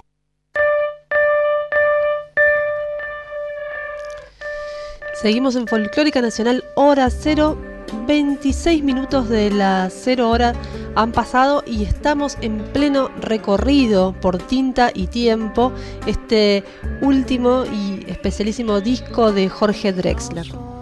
Bueno, escuchábamos recién a, Jorge hablando como de este, de este trayecto por, por las canciones y cómo lo atraviesan emocionalmente. Y vamos a escuchar más historias de este disco. Ahora vamos a escuchar la historia eh, detrás de alguna manera de Tocarte, un tema que eh, fue el primer single que salió de este material, una colaboración junto a, al, músico Z Tangana, que a la vez Z Tangana se transformó en el último año en uno de los grandes fenómenos de la música urbana iberoamericana con su disco El Madrileño, un disco que bueno que estuvo sonando en un montón de lugares, también por esa capacidad de lograr eh, transformar la identidad y la música de sus raíces en un sonido muy contemporáneo.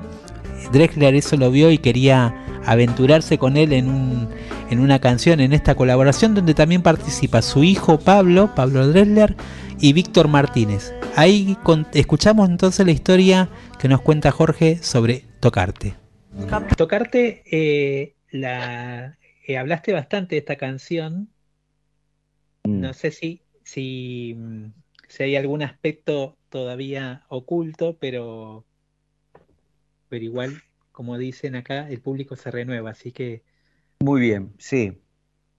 Eh, tocarte está escrita en, en, junio del 2020, también en pleno confinamiento todavía. De las primeras veces que me reunía con otras personas, habíamos quedado hace tiempo con Pucho Tangana de juntarnos para hacer algo Tocarte es muy importante para mí como canción porque además de ser la primera coautoría que tuve con, Tangana, con Pucho, es la primera coautoría que tengo con mi hijo Pablo también, además de con Víctor Martínez, el colaborador de Pucho que estaba también ahí. Y es realmente una canción que, tomó un curso diferente, es decir, eh, Pucho estaba muy metido dentro del mundo del funk y carioca en ese momento y lo trajo a la base. Y yo, y sucedió que Pablo, mi hijo, que fue el que hizo las programaciones dictadas por Pucho, eh, está muy metido en el mundo del candombe, entonces es, como una especie de candombe tratado con, los parámetros minimalistas del funk carioca de los últimos años, del 150 BPM, de, de, toda, de toda esa sonoridad nueva maravillosa que tiene la favela hoy en día en Río de Janeiro, de simplificar hasta un solo instrumento no tiene bajo la canción, tiene solo unas pequeñas percusiones que están, que están puestas ahí y unos adlibs, unos gritos, ah, oh, que están en el fondo. Es la más, eh, es, eh, es una de las más expansivas al mismo tiempo que es la de las más minimalistas del disco y estoy muy orgulloso de ese sonido que no es responsabilidad mía, que es responsabilidad de los productores que son eh, junto con, conmigo y con Campi, Pucho, Víctor y Pablo, digamos, ¿no? Hay una anécdota que para mí era muy importante y que la mete temáticamente dentro del disco, es que en ese momento cayó uno de los tres otros coautores, no voy a decir cuál, venía de ver a su novia después de, tres meses sin verla directamente, de verla solo por pantallas, se encontró con ella con la circunstancia de que uno de ellos tenía a un familiar que era, que era población de riesgo para el contagio, entonces no podían tener contacto. Es decir, todavía no, todavía no estaban los tests tan difundidos, o sea que se vieron en una estación de tren sin tocarse, a distancia, con mascarilla, y fue una experiencia muy, muy traumática para esa persona, y llegó a la composición con eso diciendo, perdonen, pero es que vengo de, ver a mi, a mi chica y, no nos pudimos... no nos pudimos tocar y digo, bueno, de eso tenemos que escribir. Y ahí empezó Pucho a escribir. Lo que pasa es que el estribillo es una genialidad de Pucho, ocho veces la palabra tocarte, o sea, también un ejemplo de minimalismo y de obsesión. o sea, la canción es muy obsesiva. Es lo que todos estábamos echando en menos, el contacto, ¿no? Es decir, eh, eh, beber tu saliva, jugarme la vida, porque en realidad, ¿no? Buscarme la ruina, o sea que en el momento se vuelve eso el más extremo de los actos de contacto de pareja de repente, ¿no? Como eh, se, vuelve también un, un, riesgo en el que te metías, ¿no? Y, estoy, la verdad que estoy muy orgulloso de esta canción. Tengo que decir que todas las líneas melódicas son de Pucho. Yo me dejé, me dejé guiar, me puse en sus manos. Es decir, Pucho tiene más responsabilidad autoral que yo en esta canción. Me hizo sentir a mí cantante. Y él hizo toda la dirección, más cerca del micrófono, más pegado, no, con menos expresividad, más simplemente como diciendo, diciéndolo muy cerca, ¿no? Y, consiguió encontrar una cosa de la que estoy realmente orgullosa en el, orgulloso en el canto. Es, esta canción se hizo en seis horas, de principio a fin, estaba terminada al final del día. Así trabaja Pucho de rápido. Todas las demás llevaron mil procesos. Esta estaba hecha desde, desde, desde el día que se hizo, en junio del 2020, la teníamos guardada. Imagínate, la canción me gusta mucho, tuve que hacer un esfuerzo para guardarla, ¿no? Y, estaba ya terminada. Y está cantada de la toma inicial, Estoy muy orgulloso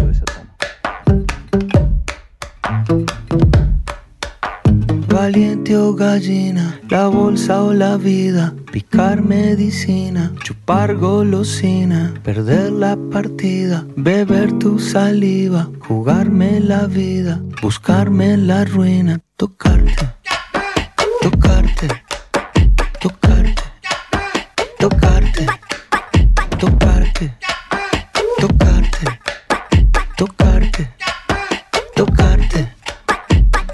Deliciosa, tan huevosa, peligrosa, caprichosa, vuelta y vuelta, vino y rosa, sudorosa, ma.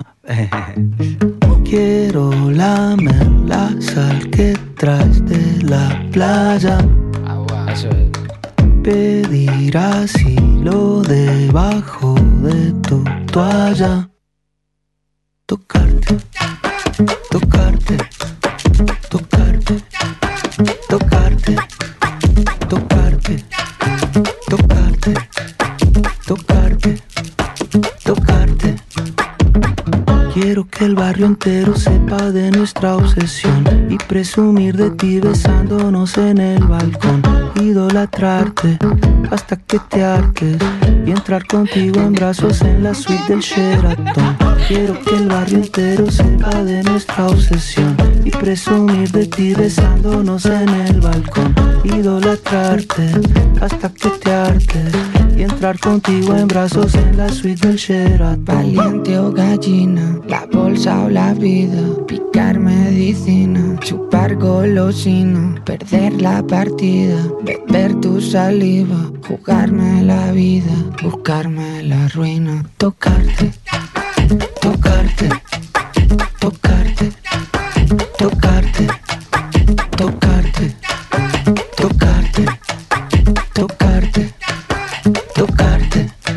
Víctor.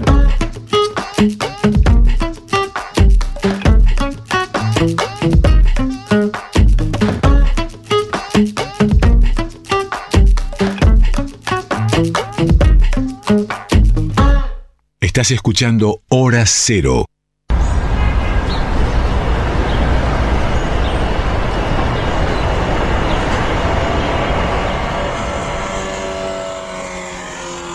Estamos por Folclórica Nacional, esto es Hora Cero, repasando casi de punta a punta, te diría Flavia, eh, el disco Tinta y Tiempo, un lujito que nos damos escuchándolo junto a nuestros oyentes el disco también, porque a veces no tenemos la oportunidad de escuchar casi un, disco íntegramente con estos nuevos tiempos.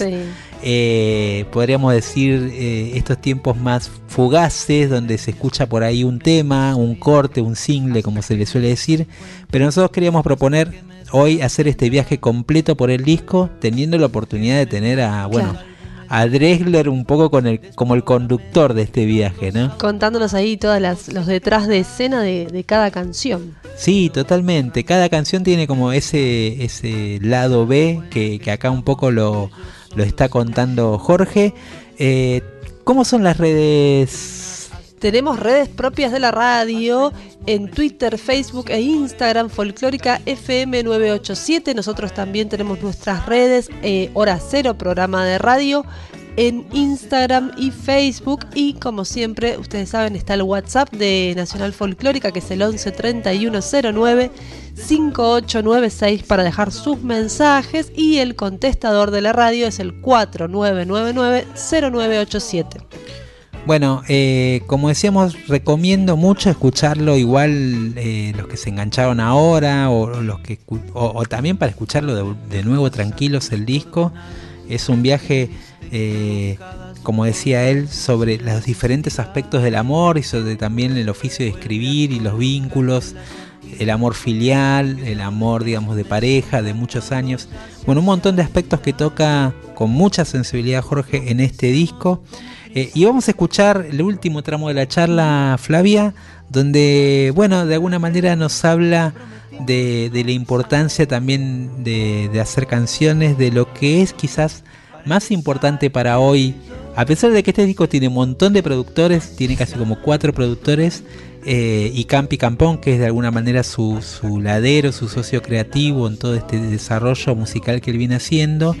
Eh, dice que está más volcado a, como que su búsqueda hoy por hoy más que el sonido es otra y que tiene que ver y lo charlaba un poquito antes con Humphrey con este aspecto emocional de la canción con cómo una canción tiene la capacidad de movilizarnos y meternos no solo dentro de ese viaje sino en ese lugar donde nosotros también podemos volcar a veces en ese lienzo en blanco que es una canción y donde cada uno que escucha vuelca su propia experiencia pone su propia yo escribí algo así como que ponía su propia estrella dentro de ese cosmos que nos comparte y que nos abre Jorge. Bueno, de eso habla Jorge en este tramo final de la entrevista que tuvimos con él. Y vamos a escuchar después. Sí, después tenemos más canciones. Sí, bueno, vamos a escuchar eh, parte final, digamos, de, del disco de Jorge. El día que estrenaste el mundo, una canción dedicada a sus hijos. Y por y amor al arte, una especie de rumbita también muy bonita que yo ya me la imagino en algún momento cuando vaya por España quizás la ex tenga la participación de algún artista como Kiko Veneno, alguien así que le haga honores a esas palmas. Escuchamos entonces el tramo final de la entrevista con Jorge Dresler acá en Hora Cero por Folclórica. Recuerdo que decías cuando grabaste SEA que tenía un sonido, que en ese momento hablaban de que eh, el disco tenía un sonido entre Portishead y Atahualpa Yupanqui. Eh, ¿Hay una combinación parecida en este disco en el sentido de referencias musicales? Porque esa apropiación de las cuerdas, incluida dentro de, los otros elementos que hay en el disco, como los sonidos más urbanos, el uso del trap, el uso de, de las programaciones que ya son constantes en tu disco, pero digo, utilizadas a lo que son los géneros urbanos hoy, eh, también le dan un carácter. Por un lado, hay como una especie de sinfonía pop, una nube pop que, que, que, le dan esas cuerdas. Ese tratamiento me hace acordar a, no sé, de los Beach Boys, a los Beatles, a un montón de gente. Eh, pero a la vez cruzado con, con esta raíz que está presente en tu música siempre, el candombe, muy presente como siempre, el candombe beat, en algún lugar siempre ahí como ritmo, eh, mm. y el sonido urbano. Entonces te quería preguntar eso, si había como a pesar de que fue gestado tan a último momento, si había este tipo de referencias en cuanto a los sonidos que querían lograr, o si lo pensaste después, mira, esto quedó, quería que sonara de esta manera y quedó así finalmente. Pasó todo demasiado rápido, no lo pensamos mucho, te soy sincero. Podría mentirte y decirte que, que, era, que, era, una cosa preconcebida, pero pasó todo tan rápido, tan rápido, tan rápido. Fernando Velázquez trabajó tan rápido. Cuando trajo el arreglo de, de, de, de, de del plan maestro de la primera canción, que fue de los primeros arreglos que trajo, quedé tan alucinado con lo que escuché, o sea, quedó entero el arreglo, tan alucinado que dije, esto, por ahí tenemos que entrar y esta va a abrir el disco, ¿no? Viste que los discos, la impresión que uno tiene de un disco es muchas veces no, no es una impresión real ni global del disco. De repente, una canción determina una idea que tenés del sonido. El, disco, el disco gospel de, de, Kanye West, por ejemplo, que, que lo, escuché, escuché mucho para la guerrilla de la Concordia y estuvimos escuchándolo con Tangana mucho también porque él es muy fan de Kanye West y yo, y mi hijo también, Pablo, lo escuchamos con mucha atención. En realidad tiene un coro de gospel en una o dos canciones, como mucho. Todo el resto del disco es que, pero entras y te recibe un coro gospel y es el disco gospel de él. Pero este es como el disco orquestal mío y hay orquesta, pero la única que tiene un tratamiento completo de orquesta es el plan maestro al principio, digamos, ¿no? Y hay otras, hay muchos fragmentos de orquesta después y definitivamente marca el disco. Pero yo creo que es decir, no, en, las otras, las que, las que hicimos, la, vez que hicimos los discos con Campodónico, con, con Casacuberta y con Luciano Superviel en SEA, por ejemplo, eh, SEA sí que es un disco que se hizo a partir de un sonido. ¿Qué pasó? Frontera, que era el disco anterior, que en Argentina tuvo como mucho reconocimiento y fue el que me abrió una puerta, el que me abrió, el que me lo Frontera me lo salvó Argentina, para decirlo claramente, porque era un disco que en España fue el disco mío que le fue peor de todos los que saqué. Frontera le fue tan mal que a los pocos, a los pocos meses de haberlo sacado en España, mientras yo estaba yendo a Argentina y dándome cuenta de que eso sí que había aprendido ahí, que me ofrecieron hacer enseguida otro disco, digamos, ¿no? Es decir, porque así ganábamos tiempo. Entonces, yo dije, vale, ya tenemos el sonido, tengo el equipo, vamos a hacerlo con ese sonido. ¿no? Pero este disco no parte de un sonido, este disco parte de, un, de una desorientación, de una, de una, especie de crisis personal de, pérdida de la pandemia, de, una, de, una, de una intención clara y, se va, y se va armando a medida que se le caen encima las cosas. Porque también te digo una cosa, tengo menos fe en el sonido de los discos de las que tenía cuando te hice esos comentarios sobre SEA. En este momento, a diferencia de ese momento, me interesa más otra cosa de los discos que la producción y que el sonido. Me interesa otra cosa que está ahí, que descubrí, por ejemplo, en canciones como Codo con Codo, que, grabamos en una habitación de hotel con un teléfono y que, que, se abrió mucho camino, digamos, ¿no? Es decir, fue escrita en dos horas, grabada en pésimas condiciones sonoras, creo que debe ser la peor, la canción, la peor canción en, lo que respecta a sonido que ha sido nominada a los Latin Grammy y que está en Spotify. Es decir, no puedo creer, cada vez que la escucho en Spotify digo, no puedo creer que la grabamos con el móvil de Presser a, un metro de distancia para que quedara bien la imagen. ¿no? Entonces, este, el, eh, y al mismo tiempo dije, si eso pasa con ese sonido, es otra cosa lo que me interesa de un disco, eh, más que el sonido. ¿no? ¿Y qué te interesa, Jorge, entonces?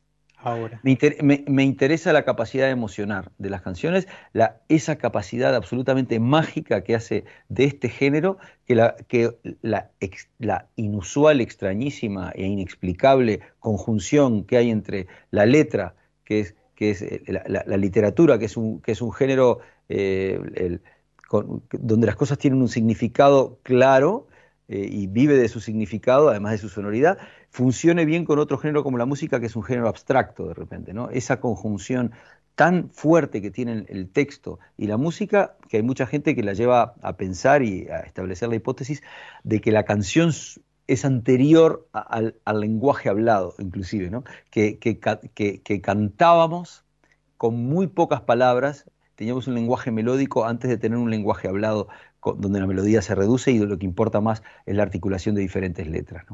Por eso la canción es tan increíble como género, por eso estoy tan orgulloso de ser un cancionista. No necesito ser un poeta, no necesito ser un músico, la canción me alimenta, es suficiente para mí, es, es, es, mi, es mi, género favorito, es el género al que recurro cuando, cuando lo que me preguntabas, ¿para qué sirve? Cuando quiero llorar una tristeza, elevar una alegría que siento, celebrar un encuentro, recordar algo.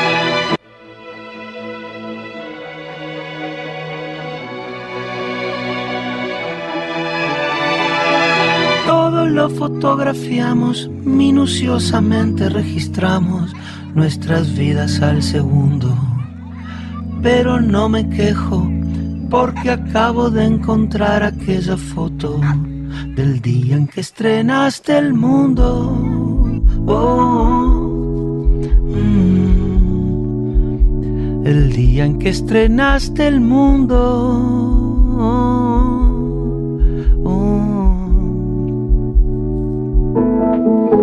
Yo con cara de sueño y de sueños, tú en mis brazos, la primera foto, mis ojos a medio camino del mar y del maremoto. Paseará por pantallas y marcos aquella imagen primera de miles llevando mis sueños, mis miedos, tu voz, mi talón de Aquiles. Un buen día las velas tiritan, las aguas se agitan, la mar se hace brava y tu amor se hace mucho mayor de lo que antes pensabas. Cuando entiendas que tuyo es el mundo sigas tu rumbo de ave de paso, buscaré aquella foto en que aprendo a ser padre teniéndote en brazos. Todo lo fotografiamos, minuciosamente registramos nuestras vidas al segundo. Pero no me quejo porque acabo de encontrar aquella foto del día en que estrenaste el mundo.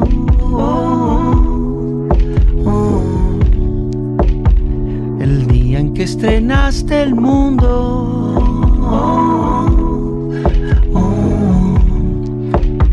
El día en que estrenaste el mundo.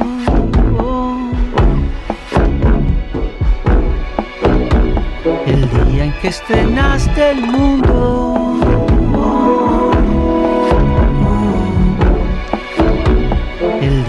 Que estrenaste el mundo.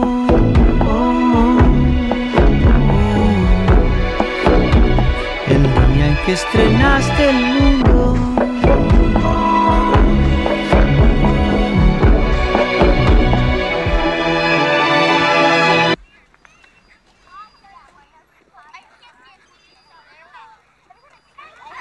Hora Cero, la voz de la nueva generación.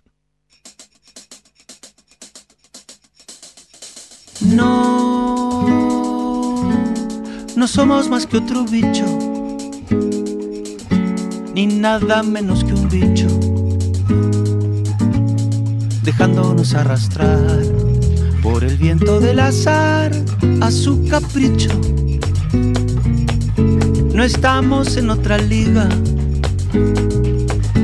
por más que la Biblia diga y lo queramos creer. Dejamos de tener boca y barriga. Y no tiene nada de malo. Pensemos que es un regalo. Ser del todo apenas una parte. Y como el bicho en la flor, aprender a vivir por amor al arte amor al arte. Cobra lo que tengas que cobrar, pero hazlo por amor al arte. Eh. Pero no, no confundas precio con valor, amor al arte. No, el arte no es diferente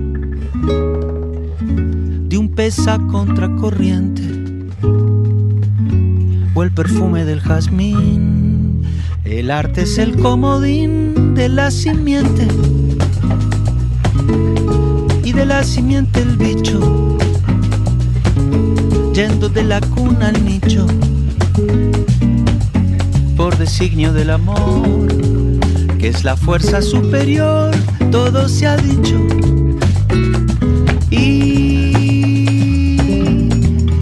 Quitémonos el apodo de ser los dueños de todo, cada cual ondeando su estandarte. dispuestos a elegir mejor. Elijo morir de amor, amor al arte. Amor al arte. Que cobrar, pero hazlo por amor al arte. Pero no, no confundas precio con valor, amor al arte. Lápiz y papel, nada mejor que hacerle el amor al arte. Y papel, nada mejor que hacerle el amor al arte.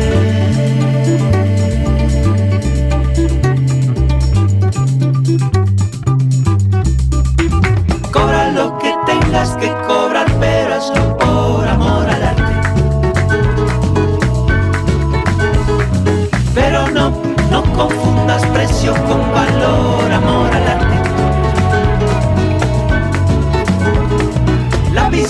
Nada mejor que hacerle el amor al arte. Lápiz y papel, nada mejor que hacerle el amor al arte. Amor, amor al arte. Yo voy a oscuras pidiendo lumbre.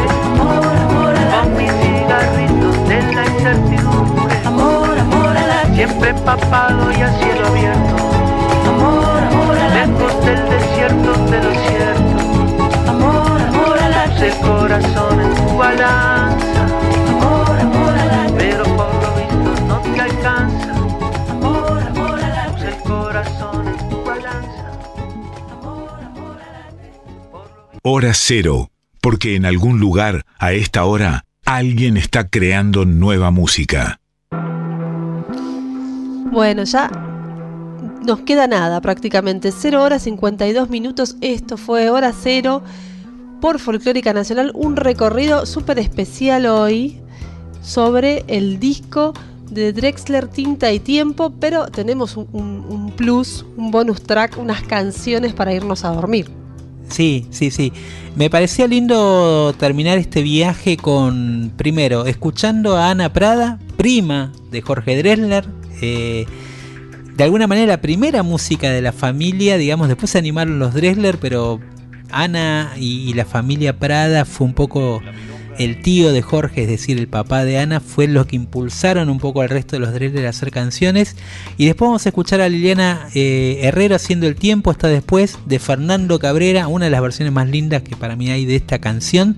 También de su disco Litoral, que es un disco que unía específicamente al río Uruguay con el río Paraná, con la costa rioplatense. Entonces me parecía que esta hermandad era linda como para cerrar y despedir de alguna manera todo este programa especial que tuvimos alrededor de Jorge Dressler hoy.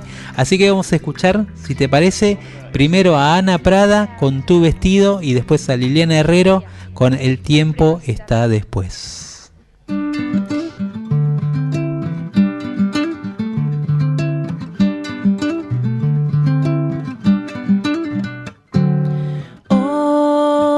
Pusiste tu vestido, el prohibido.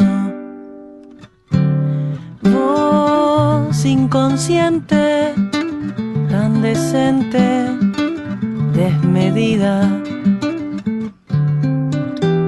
Tu figura se la lleva a la calle, ese farol y en la esquina te espero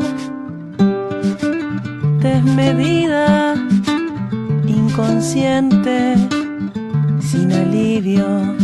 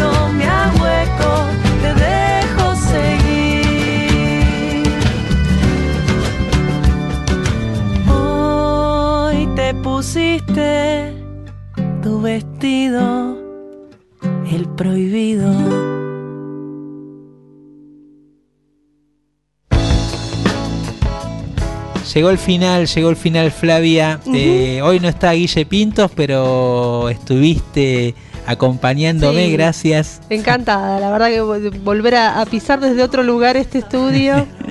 Bueno, además no me apuró tanto. O sea, No, como ¿viste? conductora no apura tanto. Me gusta, me gusta. Bueno, Víctor Pugliese en la opera- operación técnica. Gracias, Víctor, por acompañarnos a hacer más llevadero este viaje. A todos los que están del otro lado, que nos siguen, están escuchando el programa o a través de la este del vivo de Instagram o los que están escuchando a través de las plataformas o los que nos escuchan en las radios, ahí donde estén, a todas y a todos les agradecemos. Hasta el martes que viene, martes a las 23. Esto fue Hora Cero por Folclórica y nos vamos con una de las canciones más lindas, creo yo, del Río de la Plata de Fernando Cabrera. El tiempo está después por la voz, por la gran voz argentina Liliana Herrero. Chau.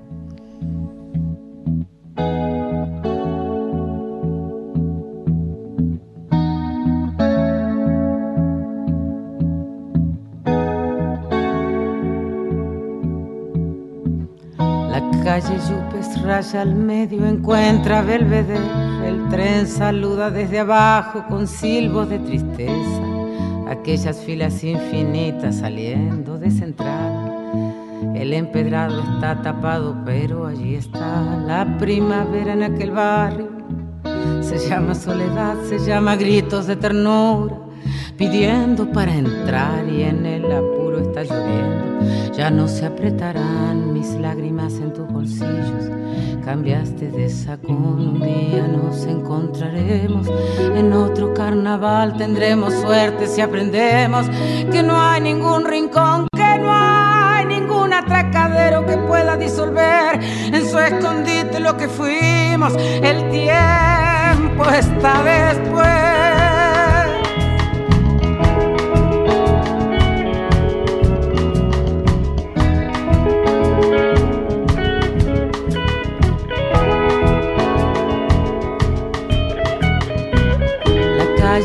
Yupes raya al medio, encuentra Belvedere, el tren saluda desde abajo con silbos de tristeza, aquellas filas infinitas saliendo de central, el empedrado está tapado, pero allí está la primavera en aquel barrio.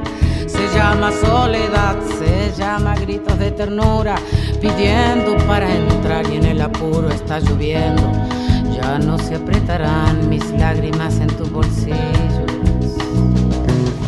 Un día nos encontraremos en otro carnaval. Tendremos suerte si aprendemos que no hay ningún rincón, que no hay ningún atracadero que pueda disolver en su escondite lo que fuimos. El tiempo está después. nos encontraremos en otro